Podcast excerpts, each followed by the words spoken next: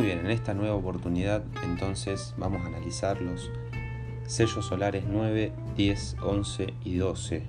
En este caso, comenzando por la luna roja que tiene el poder del agua universal, la acción de purificar y la esencia de fluir. Cuando hablamos de la luna, también hablamos de lo que habitamos entre las densidades. Lo menos denso es lo más lumínico, es la luz del ser de la cual provenimos.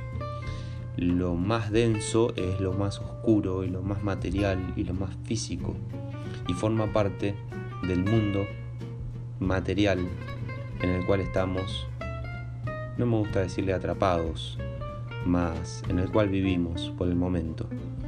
Entonces la luna es justamente qué hay entre lo menos denso y luminoso y lo más denso y oscuro.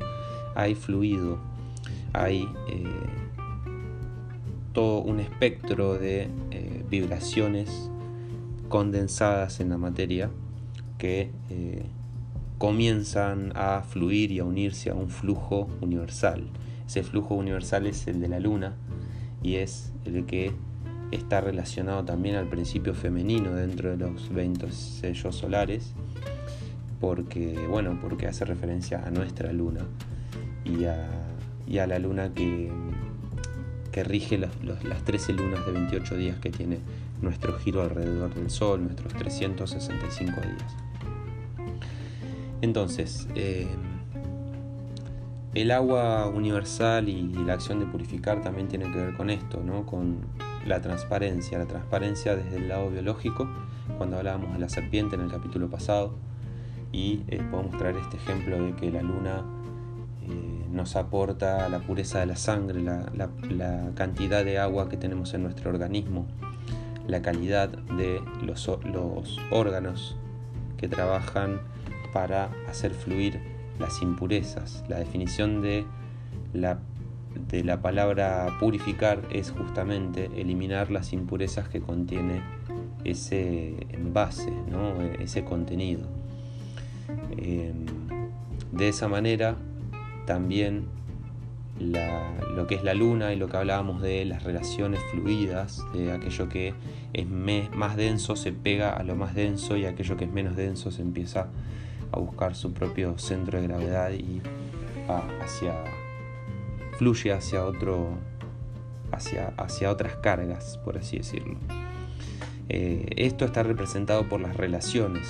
¿sí? La luna tiene un sentido exclusivo en las relaciones.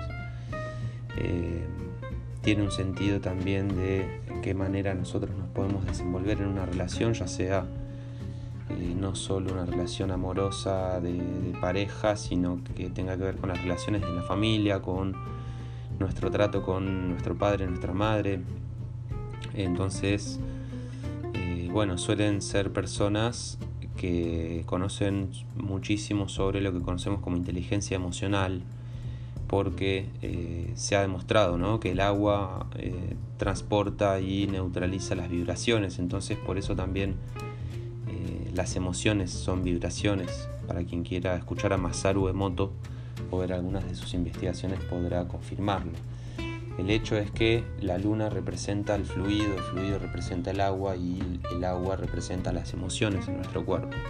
Por eso una luna que está en sombra es una luna que está estancada, que tiene sus emociones muy, eh, muy fuertemente controladas por una, herida, por una persona, por un límite y que, eh, y que bueno, que su misión siendo luna en este caso es eh, saber desentrañar esas, esos eh, momentos de, estancamiento y poder fluir, poder limpiar esos dolores y bueno, son unos grandes chamanes en potencia porque conocen mucho sobre las emociones. El sello solar número 10 en este caso es el perro blanco, el perro es el, sello del medio, ¿no? Teniendo en cuenta que son 20 sellos solares, el perro es el corazón, tiene el poder del corazón. Es el centro del asunto, eh, la acción de amar, porque en definitiva veníamos hablando de las emociones en este caso, comenzamos hablando de las emociones, y el perro es el que llega al sentimiento. Cuando una emoción se vuelve tóxica, cuando, cuando estamos demasiados agarrados de una, de una emoción que nos hace vibrar bajo, no podemos desarrollar un sentimiento. Cuando esa emoción tiene una vibración alta, como por ejemplo el amor, la empatía, eh, el agradecimiento, la humildad, eh, son emociones que eh, son estados que nos llevan a cristalizar esas emociones, lo que conocemos con el nombre de los sentimientos entender de que el perro no, nos viene a enseñar de que en realidad no existe la incondicionalidad, porque el perro va a ser condicional a la felicidad, va a ser condicional a, a ese estado que le genera estar con la persona que, con la cual considera ser su compañero o su compañera. Entonces tenemos que entenderlo desde ahí. La lealtad no es poseer a la otra persona, la lealtad es poder caminar y estar junto a ella cuando esa persona lo necesita. Entonces, eh, fíjense cómo refina esta energía de las, de las relaciones, ¿no? Cómo venimos de, eh, de nuestras anteriores generaciones de aprender maneras de relacionarnos bastante fuertes desde nuestro punto de vista y el perro lo que hace es refinar y es eh, indicarnos de qué manera podemos funcionar mejor en una relación, de qué manera podemos alinear mejor aquello que tiene que ver con primero amarse a uno mismo y después proponernos compartir ese amor que tenemos de nosotros mismos con otra persona. Si no, eh, esto se vuelve ya como vos me tenés que amar a mí y el perro que se pone en sombra se pone en, que se cree que es el centro de la galaxia y de repente eh, eso hace berrinche, se queja, eh, más por el lado de la víctima que por el lado del enojo, ¿no? como que siente que todos le hacen daño a él y que, y que el victimismo aparece en su vida así como como que pierde el control y la responsabilidad parcial del asunto. Y, por supuesto, en Luz son personas súper amorosas que, eh, que, vibran esta energía, que vibran la energía del amor eh, en todas sus manifestaciones. Entonces, el sello solar número 11, en este caso color azul, es el mono azul. Eh, es el sello solar de José Argüelles, el descubridor de la ley del tiempo, y él que nos dejó todas estas herramientas eh, para poder traer y despertar esa magia. En definitiva, el mono es el sello que tiene que ver con el niño, con es como un nuevo inicio dentro del Solkin, desde la mitad en adelante. Eh, tenemos el mono que representa el lugar en el cual mora el ser. Ese lugar es la infancia, es eh, es ese niño que nunca muere y que, y que se encuentra en cada lugar en donde hay magia.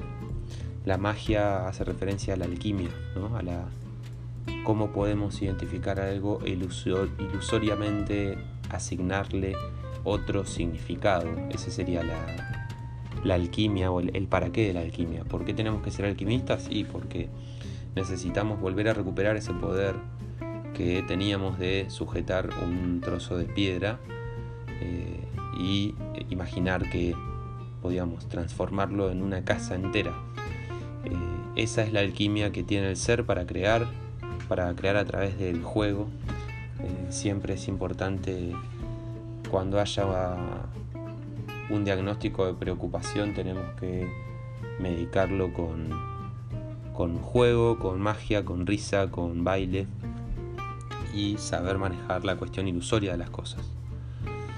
Eh, estas personas tienen una capacidad para conectar con aquello que, creíamos olvidado. Muchas veces nos, nos, enlazamos a, esta imagen de adultos serios, responsables, con pantalones y de repente olvidamos que somos muy talentosos para, para hacer alguna actividad, para cantar, para bailar, para pintar, para tocar la guitarra, para jugar a la pelota, para jugar a las bolitas.